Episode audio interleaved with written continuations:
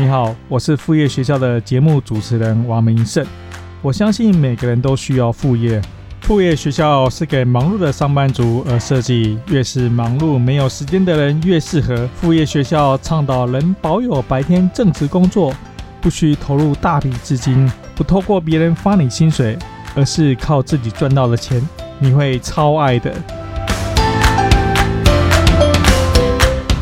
欢迎来到我们副业学校的 Podcast 第五十四集。我们今天邀请的是两位来宾，他们共同创办了一间实体的教室，叫做好时良生，好收嘛。那这间教室呢，是在做身心学，是身心动作教育。那至于什么是身心动作教育呢？事实上，我在认识他们之前呢，我也完全不知道什么叫身心学。所以，因此在这一集里面呢，我就会详细去询问说，所谓的身心动作教育究竟是怎么一回事？这课程呢，其实不是坐在这边听老师讲课，而是有一点像自己要去伸展、舒张身体，去探索自己身体的一个方法。详细究竟什么样子呢？我们就听这一集的访谈。在这一集的真正开始之前呢，我要跟大家说一下说，这一本书，好，可能长期有在听，或者说你今天是第一次来听我们的 podcast，或是说我们的 YouTube 频道的话呢，你可能我稍微介绍一下，这一本是我在二零二零年七月份所出的一本书。那这一本书呢，其实详细的把整个副业学校。所有我的一个理念，我的一个观念，一个上班族如何开启副业的一个做法呢，全部都写在这个里面。那如果说你也现在也是个上班族，你对开启副业，你想额外赚一些钱，你仍然有一些想法的话呢，那我也欢迎大家去购买这本书，价格不贵。可是你可以，它从很多很多的文字，大概有十万多字吧。透过这个内容，你可以了解说你自己怎么样去开启副业。我本身经营副业学校这个频道呢，其实也超过两年的时间。虽然说我也写了这一本书，但这本就像是教科书。很多人即使就像你在学校，你收了一本教科书，你拿到了一本教科书，可是如果没有老师讲解的话呢，可能你还是没办法完全了解它里面真正的意思。因此，我开设了一个一整年十二个月的一个方案，提供给真正有心想要去开启副业的人。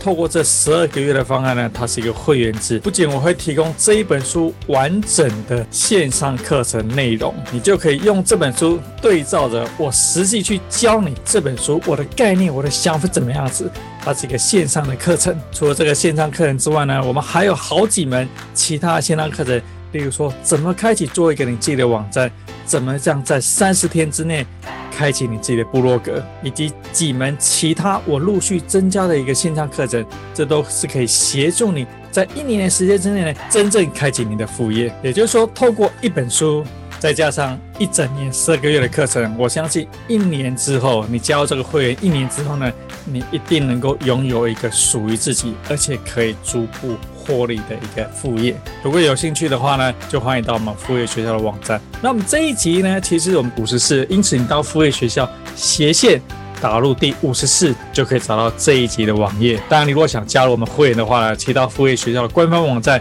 你就可以在上面的表单里面看到我们如何加入会员的方法。好，那我也真的非常好奇，我们今天的两位来宾，好时良生的两位创办人，他们的身心动作教育究竟是什么内容呢？我们欢迎拉拉跟杨卓奇医师。今天很高兴邀请了好时量声这个比较特别的一个教室的创办人拉拉跟卓启医师来到我们副业学校的 Podcast 的一个节目。那要不要请拉拉跟卓启稍微跟大家介绍一下你两位各自的背景？大家好，我是拉拉。那我从小的话是学跳舞。那呃，在舞蹈的学习当中，其实我们非常强调就是呃身体动作的这些的练习或训练。那在我的学习的过程里面，其实嗯、常常都会有一些就是大大小伤。那呃透过就是我开始学习呃我们现在这个好时量身所提供的身心学的这些方法。然后开始让我自己呃重新的去看待我自己的身体，然后如何去面对就是这一些身体的学习或动作的的一些呃分享。那我觉得很开心今天可以来到这边可以就是分享我们的教室。好，卓奇。OK，感谢主持人的邀请，让我们有这个机会。呃，我觉得这个机会其实也是一个自我整理的过程。所以在这个过程里面，一边分享也一边就是回顾一下过去的一年多，我们是如何一路走来。那我简单介绍一下我的背景。呃，我的其中一个身份是疼痛科的医师，这个角色可能会跟今天的访谈比较有关系。呃，然后在学习处理疼痛的这个过程里面呢，我发现其实动作模式对于长期的疼痛的影形成是有很大的影响。所以在慢慢的去认识动作模式里面，接触到身心学，还有拉拉老师。然后也跟拉拉老师学习，然后进而到有一些合作，以及慢慢的展开这一个教室的铺陈，这样子。好，那我们今天其实我可以看到背景是在你们的这个好时量声的这个教室里面，背后有一个这个 logo 存在。然后要不要趁这个机会，你们先介绍一下说好时量身究竟是提供什么样的服务？嗯，简单来讲的话，好时量身提供的服务是以身心学为基础的动作教育。那大家可能会对动作教育比较知道说，哦，好，可能要教我做一些动作。可是为什么要有身心学的这一个部分的存在呢？那，那身心学的。这个概念其实有一部分在于觉察，然后另外一部分是改变。觉察是什么意思？觉察就是发现自己旧的习惯。我们每个人都会带着很多的习惯，在每一天的生活之中，就像刷牙。那有一些习惯帮助我们，呃，日常生活很顺利，比如说刷牙、绑鞋带这些，如果做得很顺的话，就可以及时赶上下一班捷运之类的。但如果，但有的时候有一些捷运，有一些习惯可能会影响到我们的生活，那渐渐的累积出一些伤啊，或者是酸啊、紧绷或甚至疼痛。所以身心学呢，其中就有一个角色，就是在于去带着我们去看见旧的习惯，那进而去找到新的选择，新的选择带来改变，那这些。酸痛、紧绷啊，或者是不顺畅啊，就有机会改变，变成是比较有效率的动作方式，这样子。好，所以你们刚刚提到是，我相信是很简单的讲什么是身心学。那好时量声跟身心学，你们又是什么样的性质结合在一起呢？你们提供什么内容呢？嗯，好时量声的话，其实主要就是我们提供的是有两个主要的服务项目，一个是一对一的动作教育，那另外一个就是团体的课程。那在一对一的动作教育的课程里面呢，其实我们会希望的是，就是。嗯，提供所有来到这个空间的人，他有机会重新的去认识他自己的身体，重新的去学习如何去运用这个身体的这一个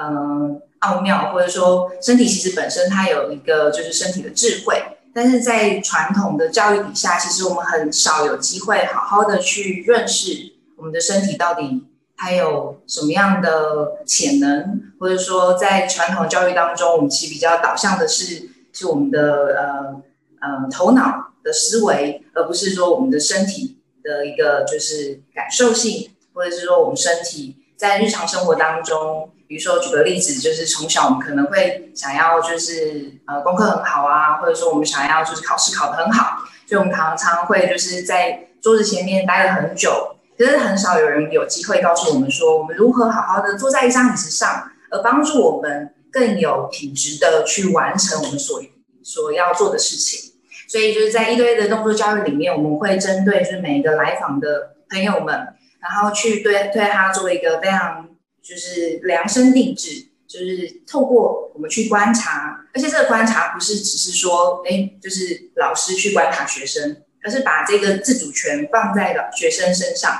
让这个来访的人跟我们一起合作，然后进而去更多的去认识自己的身体，然后同时增加我们的身体的觉察，然后进而就是达到就是身体动作的品质提升。那另外一个部分的话，就是以团体课的这个部分来讲的话，我们就提供多元的课程。那在这多元课程里面，就蛮适合，就是诶，有些人他其实他平常其实没有太多身体的状态，然后可是他想要更多的去呃，就是了解或者说去开发他自己的身体的部分，那我们就会针对这些人去做一些的设计，然后针对他的一些需求去安排在不同的课程里面。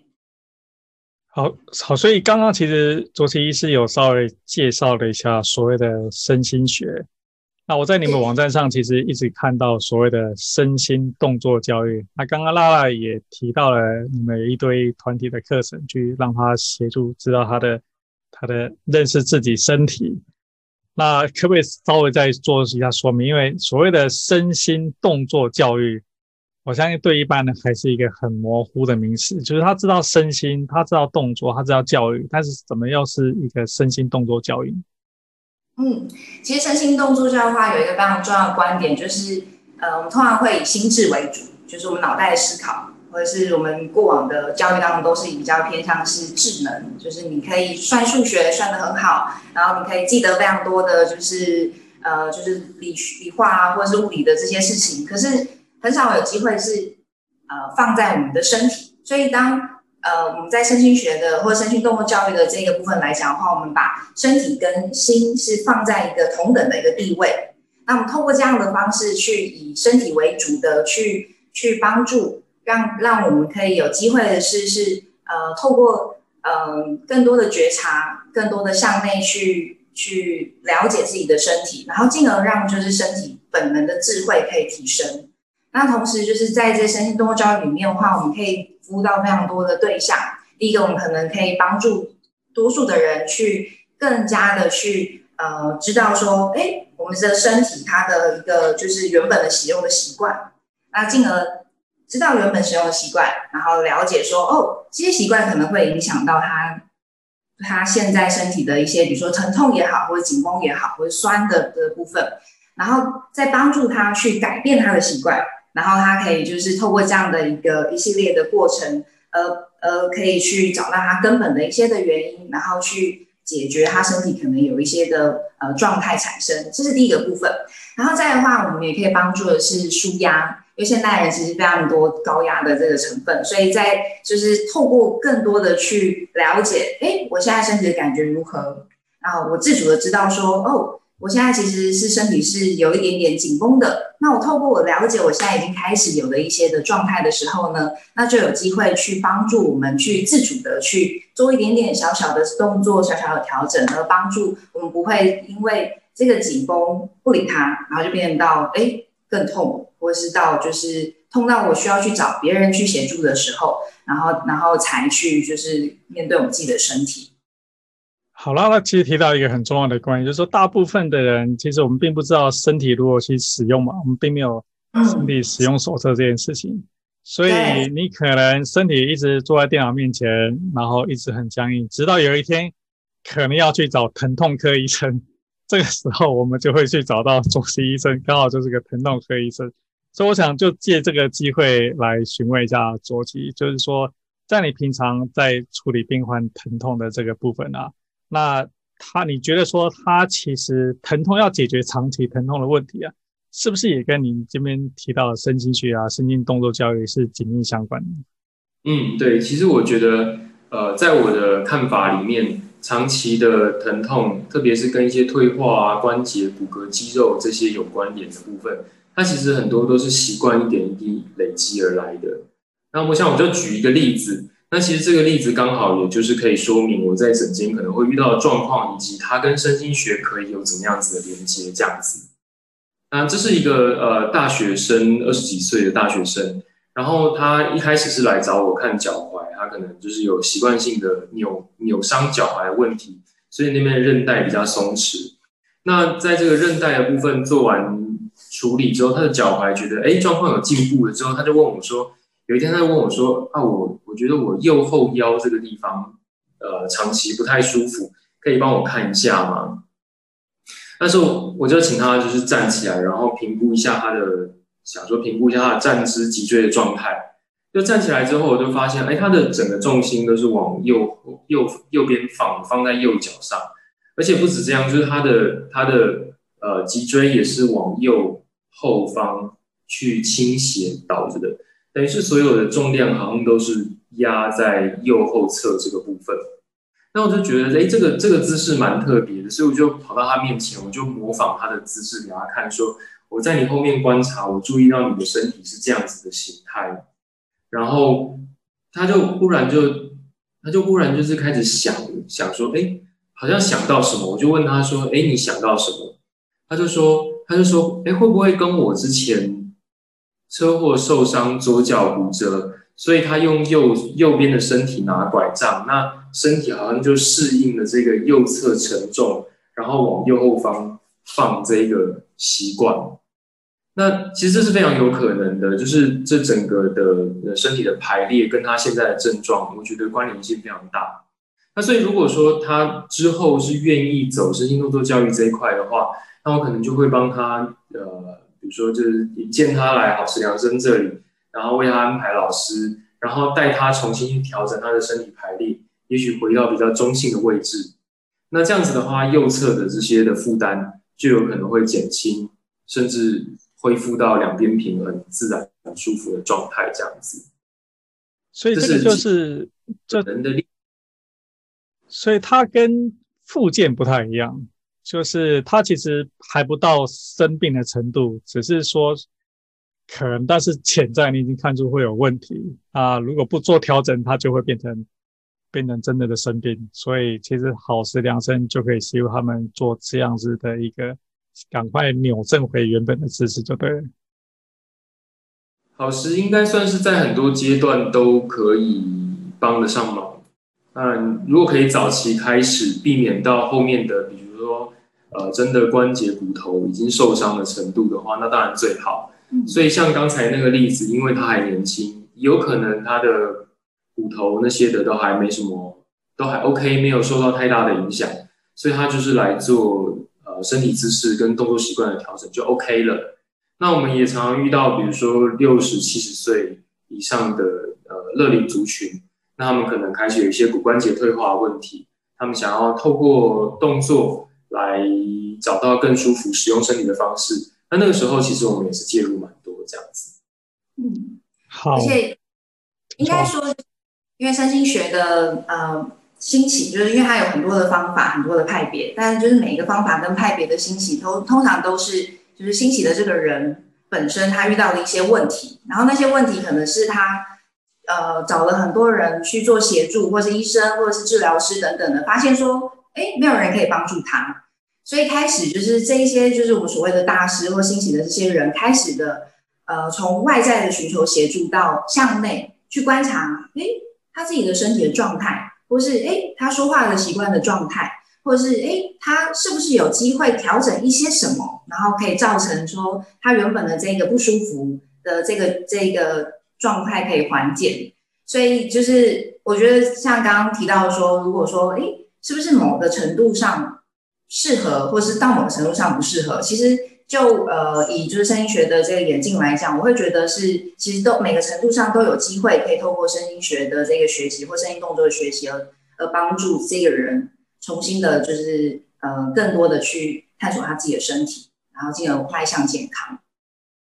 对，等于是感觉好像大家常在讲预防胜于治疗啊，你们这边就是在帮大家做预防的一个动作。甚至说矫正大家错误的观念，或者甚至你根本不知道说你有一个这个错误的知识，但是他可能就跟着你很多年，到你这边不管是都一对一或是团体，应该就可以得到部分的了解。嗯，但某种某种程度上，我要先澄清的是，就是其实我们我们不太在做的是改错，而是就是我们去看到的是这个人他他有的一个习惯，那这个习惯不一定说都是错的。只是说，如果说这个习惯它没有办法有别的选择，那我们就会有可能会造成一些的状态产生。所以，呃，以升学观点来讲，我们比较少会去说对或错，啊，我们去看到的是每一个个体他拥有的本能，或是他的潜能，或是甚至是我们还有一个观点是，是重新的唤起他本来就会做的事情，呃，而不是说，哎。哦，你这个是错的，那因为你错了，所以我要教你。可是我们去指出说，哎，这个东西我们有可能可以去做改变，或者是我们有可能有不同的选择，那我们进而去找到就是其他的选择。那我觉得这一个想法对于我在学习身心学来讲，因为我自己也是受惠很多。我在我在刚刚开始提到说我是舞蹈的背景，但是在舞蹈的学习当中，我受伤。在这受伤的时候，其实我也跟就是这一些前辈们一样，就是我找了非常多的方式，然后诶都没有效果，我一样腰很痛，我一样觉觉得我的舞蹈没有办法进展。然后直到说我开始学身心学的时候，我发现说哦，其实我原本有一些的部分，我可以去做一些调整，而这些动作。这些动作或这些习惯是本来舞蹈动作就会有的，只是说呢，我的身体只记得我只能做这件事情，而导致说我的状态变得是，哎，我开始疼痛出现。所以我觉得在就是呃，身心学对我来讲最大的一个收获，其实是是我学习到就是其实每一个每一个呃事情，它可能都有都有就是很多的面向，或者说有很多的可能性。呃，甚至说，我后来我把我的受伤反而是视为就是一种礼物。这个礼物是身体告诉我说，哎，我有机会可以去再一次的跟他去做，去去工作，或者去去认识，可能还有其他的可能性。好，了解。我相信听众跟我自己都稍微开始理解一下什么是叫做身心学。那在这个在这个好时量身的教室里面呢，我可以请两位分别说明一下，说你们各自都。负责什么样的一个工作在里面？呃，以我的角色来讲的话，我比较多是在行政上面的，比如说包含呃，我们课程规划初期出来之后，我们要把它呃放到可以让大家看得到的地方，然后报名连接之类的，这是一部分。那另外一部分的话，就是嗯。身为疼痛科的医师，我也会把身心动作教育这个东西介绍给我的门诊病人，然后并且如果他们也愿意的话，就让他们进来这边做学习，这样子作为整个呃照顾的其中一环，大概是我在好时量身的角色。嗯。然后我的角色的话呢，就主要是在课程的规划这个部分，如何找到就是合适的老师，然后如何在学生进来的时候，我有我们可以去为他安排对他来讲是就是有帮助的课程，然后以及就是呃还有另外一个角色，其实呃我们还有一个昵称，就是我是好时妈妈，然后他是好时爸爸，就周期是好爸爸。那会会用妈妈爸爸这个角色，其实有一个非常非常大的一个想法是。我们会希望这一个空间是有爱的，然后我们希望这个空间是在每个人进来的时候呢，他会像是就是呃来到家里一样被照顾的。所以就是虽然就是就我我没有小孩，但是呢，我我把就是来到这里的人，甚至是这个空间都当成是一个就是我们很很爱的的这一个孩子，或者是我们可以去照顾的这一个部分。嗯，好了。趁这个机会，要不要你们就稍微介绍一下，说你们开的课程有哪些？因为其实我在你们网站上看你们这些课程名字，我实在是真的听不懂，这是就究竟是什么样的课程？那可能比如说皮拉提斯，可能大家就比较听过这个内容。是。那像什么动物流体啊，这个禅柔啊，这些其实很多名词，我真的不晓得你们是什么样的内容。好，所以。刚刚说到了，就是呃动物流，那动物那，那先从流动伸展开始。流动伸展，对啊，那你先说。好，OK，我我他想要从就是一步一步这样子。对对对对对。好，那先好，呃，我那我就先从比较很适合很多人的一个方法开始啊，叫做流动伸展。那流动伸展的话，其实是。台东的刘美珠教授所发展出来的方法之一。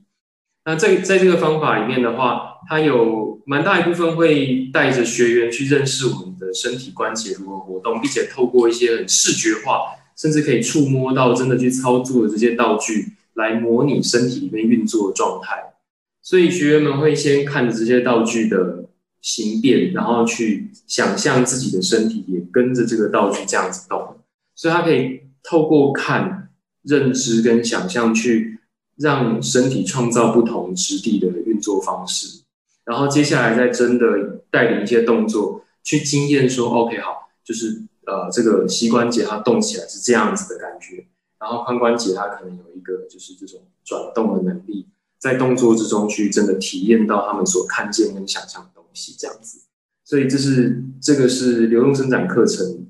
的大致的内容。嗯，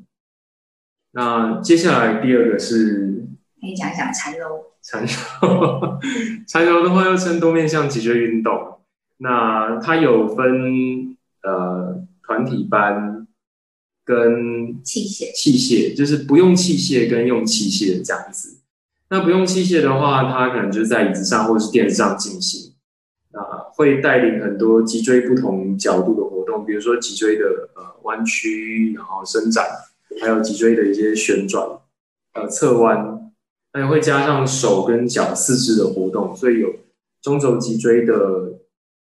多方向的变化，还有四肢的串联这样子。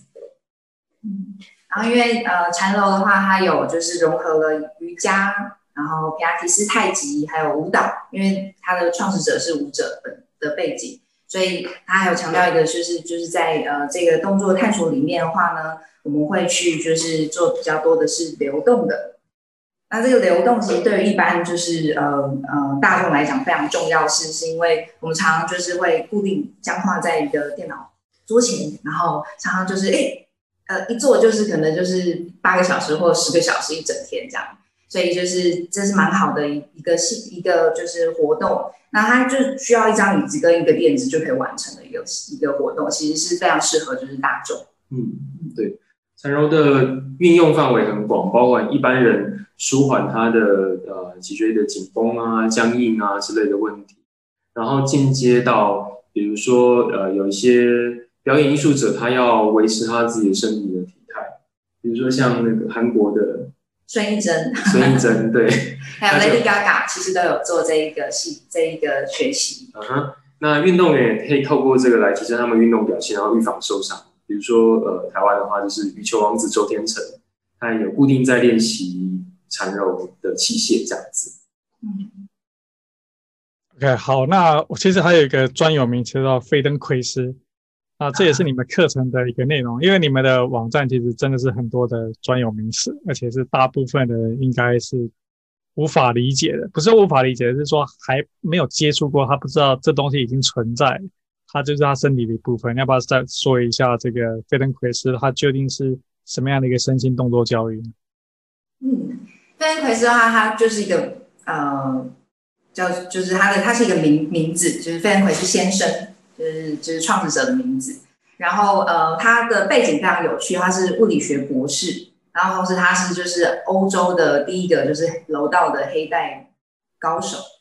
那呃，他就是这一个这一个呃方法的，就是起源也是源自于他的一个身体的一个状态，因为他膝盖受到非常大的损伤，在一次就是足球的比赛上，然后同时就是他的背景是他会一直。他他他是犹太人，然后他有经历过就是逃亡的这一个这一个就是时代背景。那呃，基于就是他想要就是修复他自己的膝盖，然后开始探索，然后发现说，哎，其实就是身体透过就是不同的不同的就是呃动作的细微，然后很小很小的，然后同时很慢很慢的动作的方式去重新的去呃工作自己的身体。那就会有一些的，就是改变跟就是呃呃状态的一个就是呃转换。那这一它的方法当中的话，它是基于就是神经可塑性的原理，然后同时就是又有就是婴幼儿的这个动作发展的这个理论。那其实可以透过就是改善就是功能性的动作，然后可以去影响我们的信念，然后并且就是以及就是我们的感知啊，还有情绪等等的这一些层面。那这个方法其实有一个很很关键的一个想法是，就是我们其实是去学习如何学习。我们是去学习如何学习，OK？如何学习？呃，不是说，哎，我们去学习，呃，就是达到什么目的？所以其实他非常重视那个过程，然后以及就是他透过就是创造一些就是比较好的学习环境，然后同时让就是我们的神经系统可以去分辨就是各个的差异。然后进而就可以去调整或者自我协调我们自己的身体的这个能力，他会自己的去启动。所以它也是个动作方面的学习嘛，就是你不是坐在那边不动，然后听你们说话，他其实是自己去动作的。嗯，它有两种不同的方式，就一个叫做动中觉察。那动中觉察的话，就是就是呃，引导者他就是用口述的方式，然后就是呃，他可以是嗯、呃，就是大家都一起，然后听着就是引导者的口述，然后然后跟跟着去做就是动作。那这一些就是口述在在芬奎先生还在的时候，他其实已经留了大概一千多个音档。然后到现在就是，其实就是呃，全世界其实有非常多的就是呃呃引导的这一个人，那他们也会就他们自己本身的一些背景去去形成就是他们自己的引导的的方式。那另外一个话就叫做功能整合，功能整合的话就比较偏向是一对一，然后是用手触的方式去做引导。那它有一个特色就是呢，不管是就是呃动中觉察或者是就是功能整合，它都会是以就是躺姿。就是是以比较不抵抗地心引力的一个方式为为为开始，然后在这样的一个方式当中，我们身体就更有机会去通过这些比较比较安全的环境下，然后重新的去呃整合，或是让我们身心可以有更好的一个就是呃重新的连接的机会。嗯，好，那刚刚提到你们提到说呃缠斗部分啊，有所谓的有有辅助设备跟没有辅助设备。然后在你们的课程里面还听到一个教具叫做 OOV，啊、呃，这个也是我相信应该也很少人听过有这样的一个设备，要不要再请两位再跟大家解说一下，这又是一个什么样的一个教具？我去拿一下，出现在这里这样，就是有 的人才会看得到哦。好，就 OOV，OOV 就是我一开始就是。呃，报这个名课程的时候就想说，哎，它到底就是 O O V 到底是什么缩写？但后来发现说，哦，O O V 就是我们在上课的时候，创始就说，哦，它就是一个叫做呜。为什么叫？因为呢，你躺在它上面的时候，你就会呜，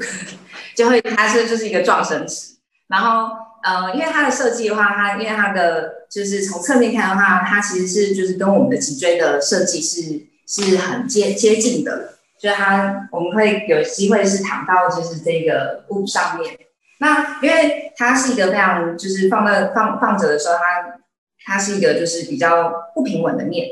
所以它的设计很有趣，就是呃，你只要躺在上面，该启动就会启动。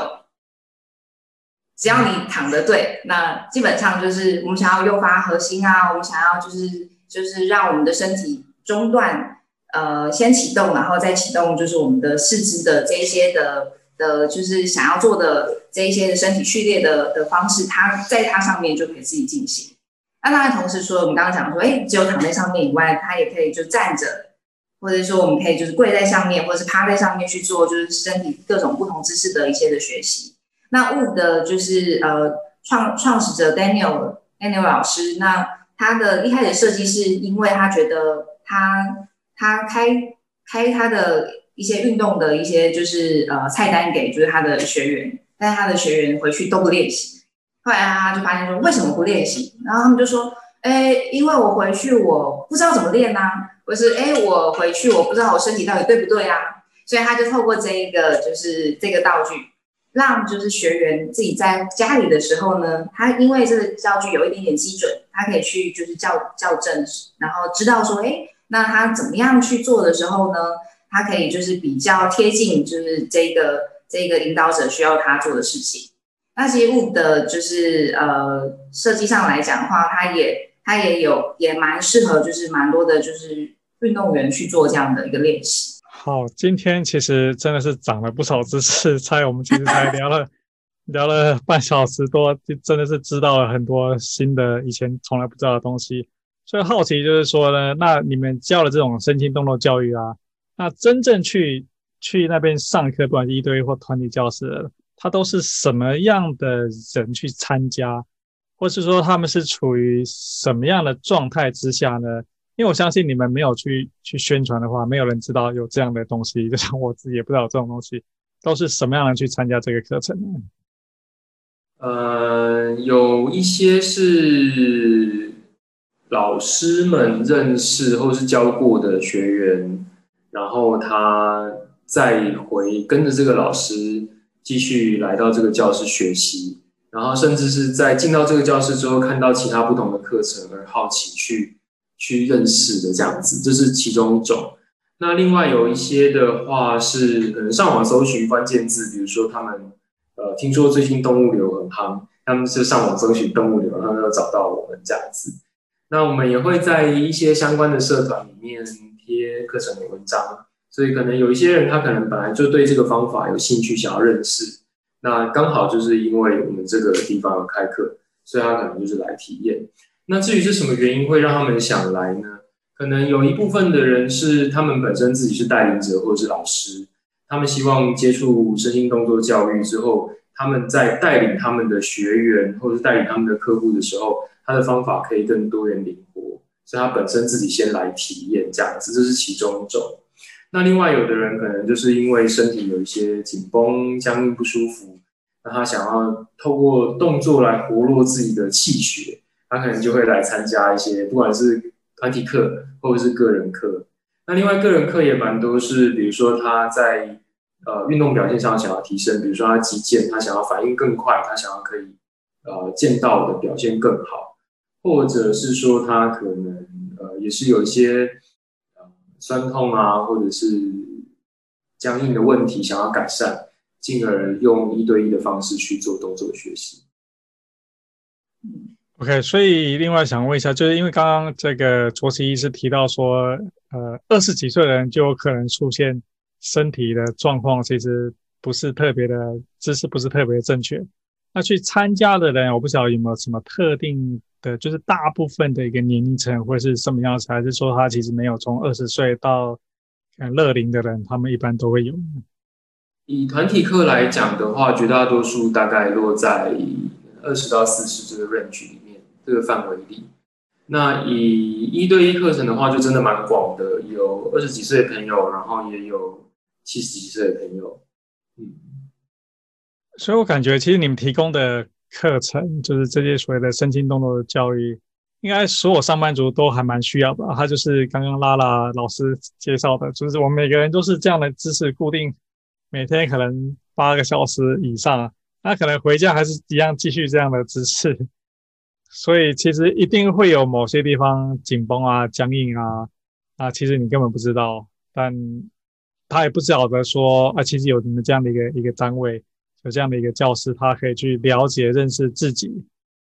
然后，所以我觉得说，上班族应该是，就是你刚刚提到的二十到四十岁，应该是一个目前在工作的一个阶级，应该就是很适合你们的族群，也很需要你们的课程。所以我另外想知道，就是说，那你们又透过什么方式去让更多人知道说，哎，有这样的课程存在啊？如何去行销你们的的、呃、好时量身这个教室？呃，有一块是在我的门诊里面，我会跟我适合的诊友去做介绍，这样子。那另外的话，我们其实我们也还在尝试找方法。那已经在做的方式就是包含写文章介绍什么叫身心动作教育，然后还有写文章介绍我们的课程然后这些课程是什么，在干嘛。你如果来参加的话，可能会得到什么好处。然后这些东西就是放在我们自己的脸书专业。然后还有相关的一些社团里面去做曝光。那此外的话，我们也会正在进行中的计划是，我们会翻译一本书。那这一本书呢，本身就是在介绍长期疼痛跟神经学之间的这个关联性。那这本书预计可能会是在年底或者是年初的时候会会上市。那希望也是希望透过这个书的介绍，让更多人开始认识到说，呃，声音动作教育可以怎么样帮助到他们的生活。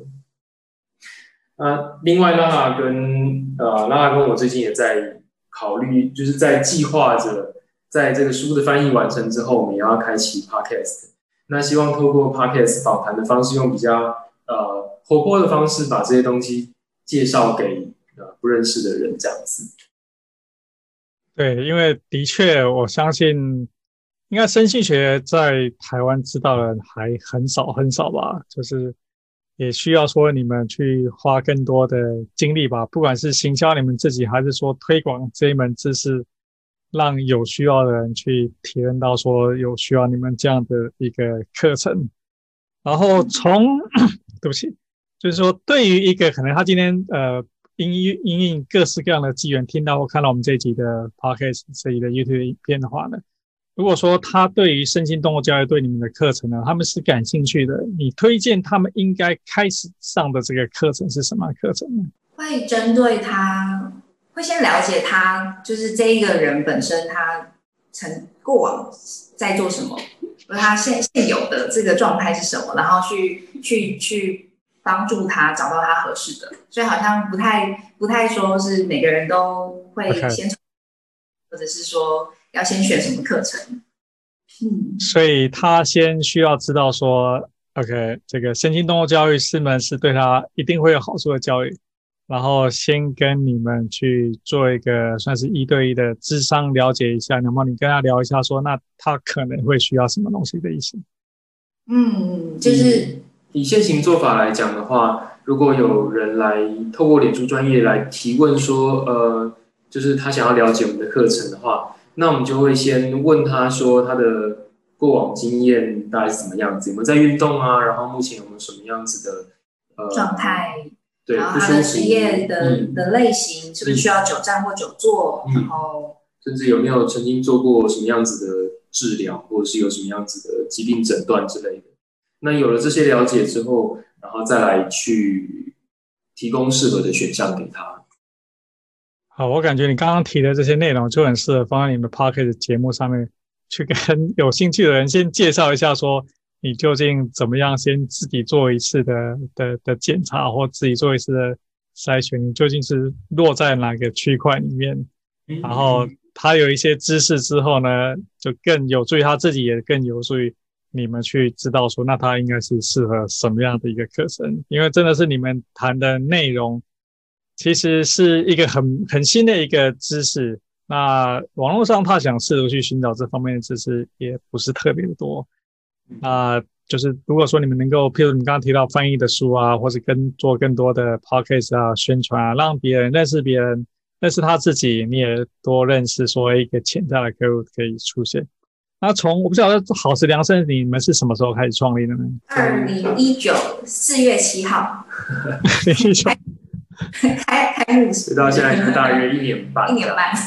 OK OK，那其实也不是特别久的的时间，但是我相信在这创立之前，应该你们就是都在这个产业里面嘛，就是知道说，嗯，他就就是这个身心教育究竟是怎么一回事，一直有在从事相关的内容。那不晓得说，从这个去年就是一年半创业一年半以来呢。成立，我相信成立实体的教室挑战其实是应该是蛮多的。那不晓得你们觉得说一年半来呢，真正遇到的挑战，或者说你们现在遇到的挑战会有哪一些呢？如果说一直以来持续遇到的挑战，就是呃，很身心动作教育这个东西很难去介绍给别人，就是大家可能就会问说，哦，那这跟附健有什么不一样？对，这是刚刚我的问题。对，这跟教练健身房或者是跟瑜伽有什么不一样？其实就是，嗯，我觉得要做出它的特色，特别是可能透过文字或者是光是语言这样子来讲的话，是蛮不容易的。很多就是哦，好有个概念，但是这带这个概念，还是要真的来体验过之后，才会更清楚的知道说，哦，那这个语言上、文字上所说的不同。到底经验起来是什么样子的感觉？嗯，所以这一块大概是一直以来都觉得蛮有挑战性的部分。嗯，因为它是一个蛮重视经验，就是你要实际的去体验过后，才比较了解是什么东西。所以好像要用说的时候，每次常常说一说，都会觉得，哎、欸，要要怎么接下去这样？嗯嗯。然后另外的话就是好时现在的挑战还有什么？可能触及的人数还是不太多，就是他好像没有说话题性或者是什么，哦，好像很爆炸性这样子的一个机会，我们还在寻找跟尝试。嗯，可能就嗯，或许比如说它不是一个非常酷炫的东西，然后我们就会觉得，嗯，那就是我们也没有办法说，哎，怎么样去创造，比如说吸睛的的这个部分。那吸睛本身对于嗯，在教学当中其实也不是非常非常非常重重点的，因为它是一个非常向内的这件事情，所以所以就是在这样的行销上，其实是真的蛮蛮卡关的。比如说举个例子。呃，我们最近其实也找了就是新的小编，然后我们尝试跟小编工作。那小编在撰写文字上的时候，他也会想说，哎，那我们可能大家在运动，可能想要追求好身材、好体态等等的好好身材这个部分。那我我我就会跟他沟通说，其实其实什么是好身材，或是其实我们没有要去追求一个说，好像就是大家所认知说，哎，这样是好的身材，或者是这样是美的。其实每个人的身体都有美的可能性，所以就是这些部分，就是都是我们在就是在行销上来讲，也是还蛮还蛮，就是有些时候在用字啊，或者是在就是就是跟大家推广上来讲，就会有一些的困难这样。然后另外，嗯，我再补充，另外的一个困难是渐渐会遇到的挑战是，比如说。呃，好，一对一的学生开始慢慢增加，大家开始有兴趣想要认识了。那不过，嗯、能够跟我们一起顺畅合作的老师，其实还就是才目前是有限的。比如说，老师可能他已经接近额满的状态，但是陆陆续续还有一些新的学生进来的时候，我们要试着把他们的时间搭配在一起。所以下一阶段可能会遇到的挑战，就是如何找到呃更多我们可以一起合作的老师们这样子。所以我感觉就是你们的课程就像一个，就你刚刚描述说，其实他无法用口说，就像说你今天是一个很好吃的牛排，可是你无法去用用口说去描述说，就像美食节目，他们都可以说说哇，这东西实在是太好吃了。但其实你没有真正是吃那一口，你就是不晓得说他描述了说咬下去会有什么味道出来。其实你就是 哦，对对，我们我们连那个牛排切下去那种粉红色的那种软嫩感都没有办法呈现出来。但照片照起来，可能就是一个人没有什么特别的动作，躺在那里，一只手指开启了，他就在干嘛？所以你们会有一些类似说。体验课程嘛，譬如说他去那边体验十五分钟，或是或是十分钟，知道说这究竟是怎么一回事。你们谈的这些身心动作教育，因为真的的确很难用言辞去去形容。那会有个类似这样的体验，可能让他稍微知道一点点嘛，有点像是类似试吃的概念。之前是有办过，就是有点像是介绍课，就介绍这个是什么东西，所以我们可能会有一些。文字语言认知上的东西，然后再加入一些些动作上的东西，这样子。嗯嗯。那不过没有没有在定期的举办这件事情。但我们基本上我们的课程都是也是开放大家单堂的参加。那还是会希望时间完整一点点。有有的时候是时间太短的话，其实呃还没有办法累积出那个感受这样子。但是所有的以单堂参加，就是说。我有知道，就看起来你们是六堂课为主吧的一个课程系列。那它应该是，它每一堂课都可以单独去参加，还是说它其实六堂课是一个单元剧？那剧本一定从第一集写到第六集，不太可能中间去参加。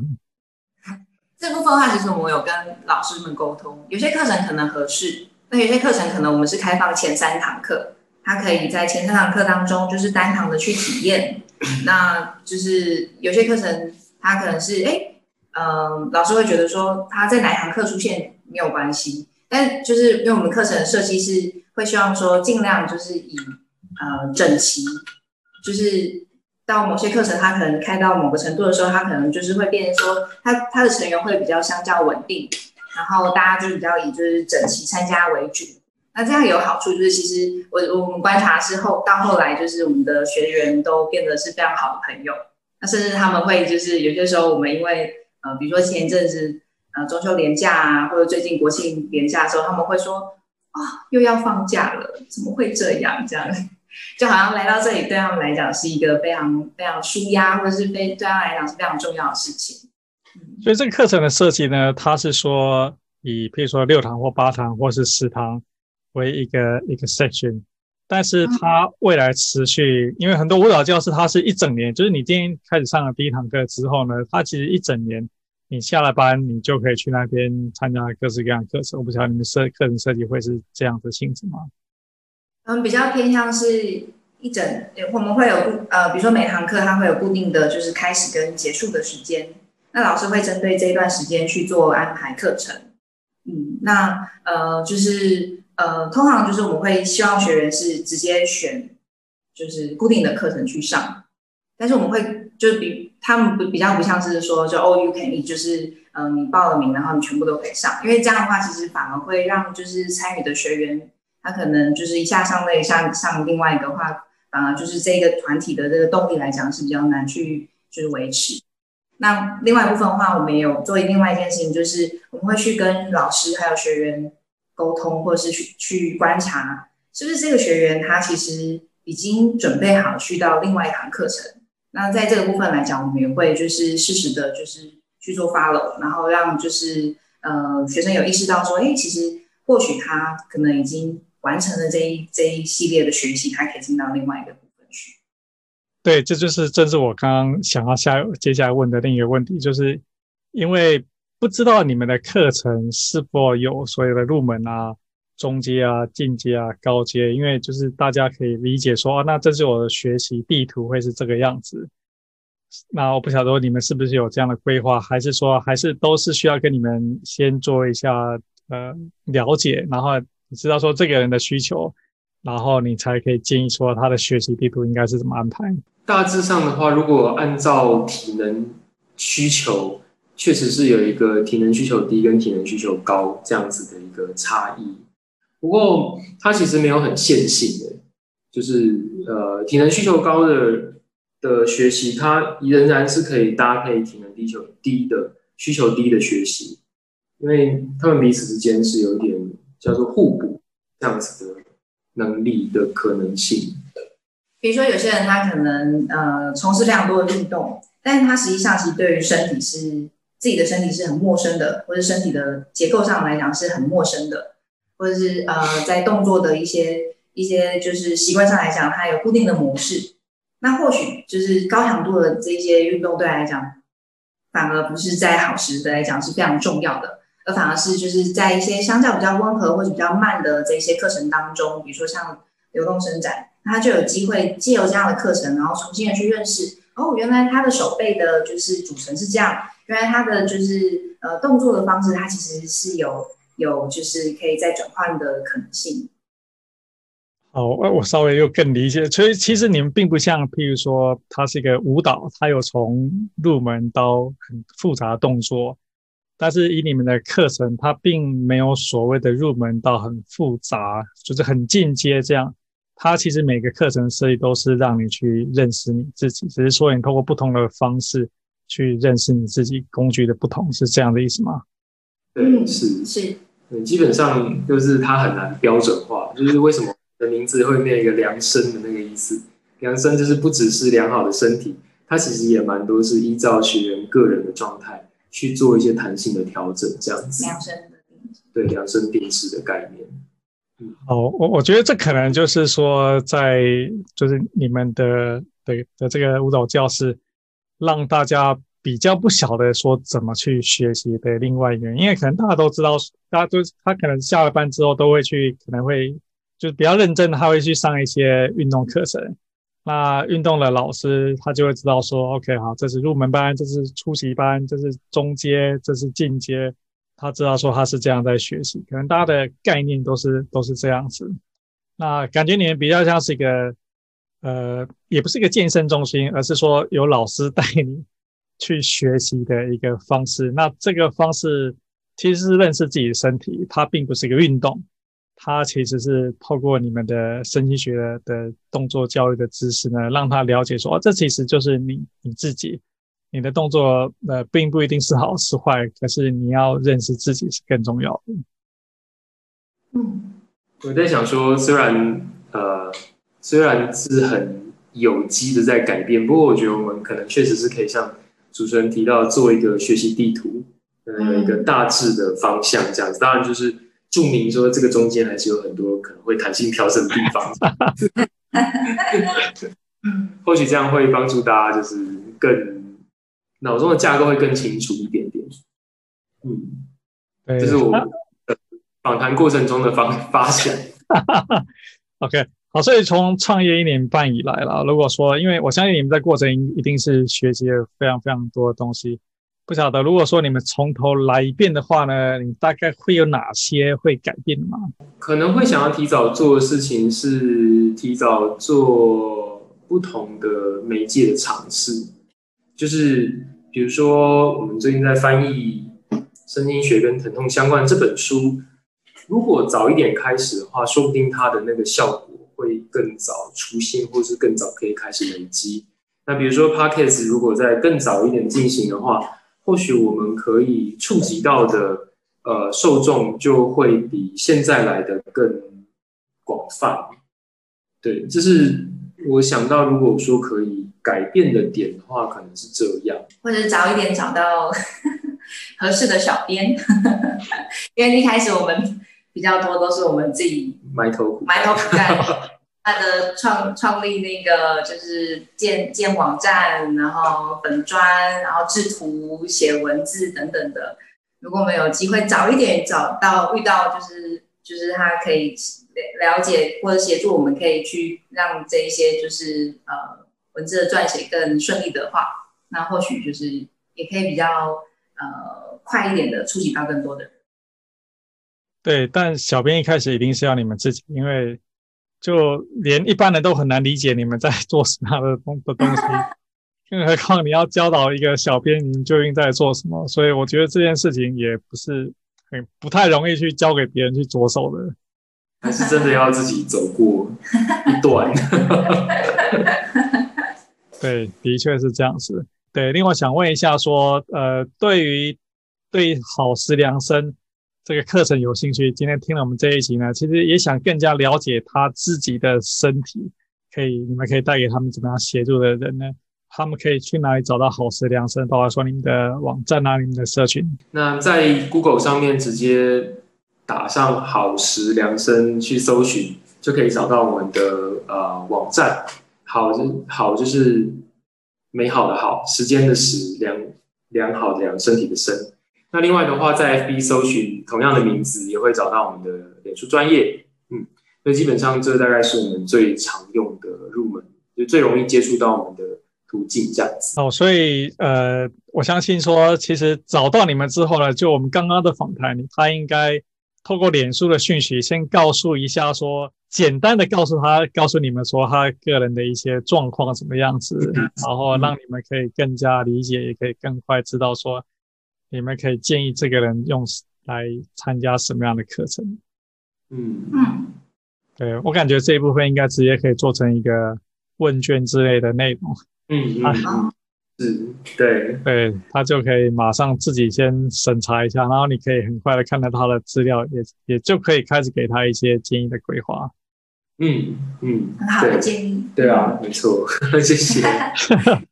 OK，好，今天谢谢这个卓奇医师跟拉拉来到我们这个的 Podcast 跟 YouTube 的频道啊，谢谢两位的时间，也让我学了很多所谓的身心学。我相信对听到这一集的人应该。也很少人一定会之前有听过这个内容，也让我们得到很多知识。那有需要的人也可以上网去搜寻好事量声。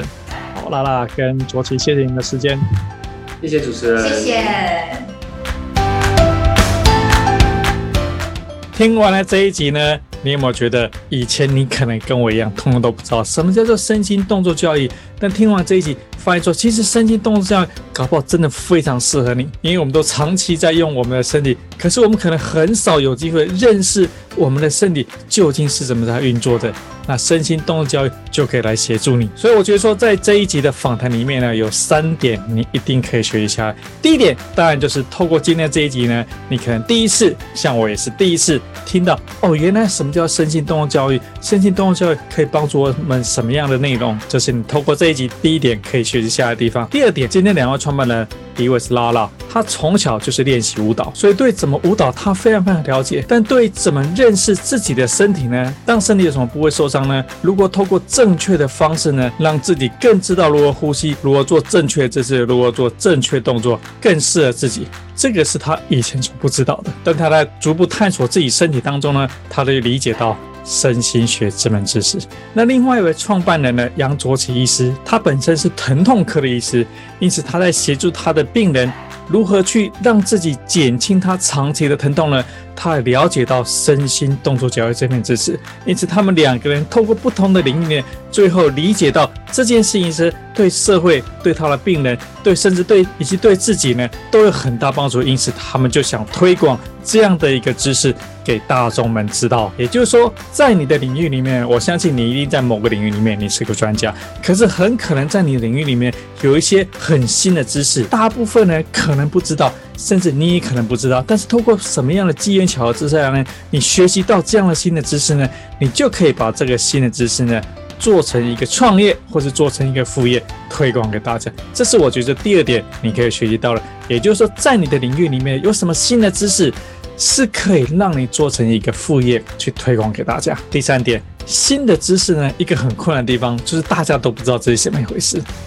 就像说身心动作教育，我以前也完全不知道说它究竟是什么。但是他们透过一些形象的方式，比如说他们准备出一本书，透过书的方式呢，是很适合把一个新的知识呢，让更多的人有机会去了解。就像说我这一本书，其实我谈的是上班族副业。也很少人提到上班族副业这些事情，大部分人看的都是创业的书，但是我就是透过写书的方式，它是一个行销的工具，用这样子行销工具呢，让更多人可以用很入门三百多元的方式呢，他就可以知道这样知识，同时也透过写书的方式呢，透过书籍出版的方式呢，它是一个行销工具，让更多人可以认识一个新的知识，所以这是我觉得。第三点，你可以学习下来是第一点，学习到身心动作教育；第二点，运用你在领域里面呢有哪些新的知识，你可以透过它去做你的创业或是副业；第三点，透过书本的出版呢，其实是一个很好把一个全新大家不太了解的知识呢推广介绍给大家的一个行销方法。当然，如果说听完这一集，你觉得说你想更了解你自己的身体，你想更知道说什么样的知识适合你的话呢？欢迎你到好时量身他们的实体教室里面，去跟拉拉以及杨医师实际的跟他们讨论什么样的教育课程、什么样的训练课程最适合你。好，我们今天录这一集录到这边，谢谢大家。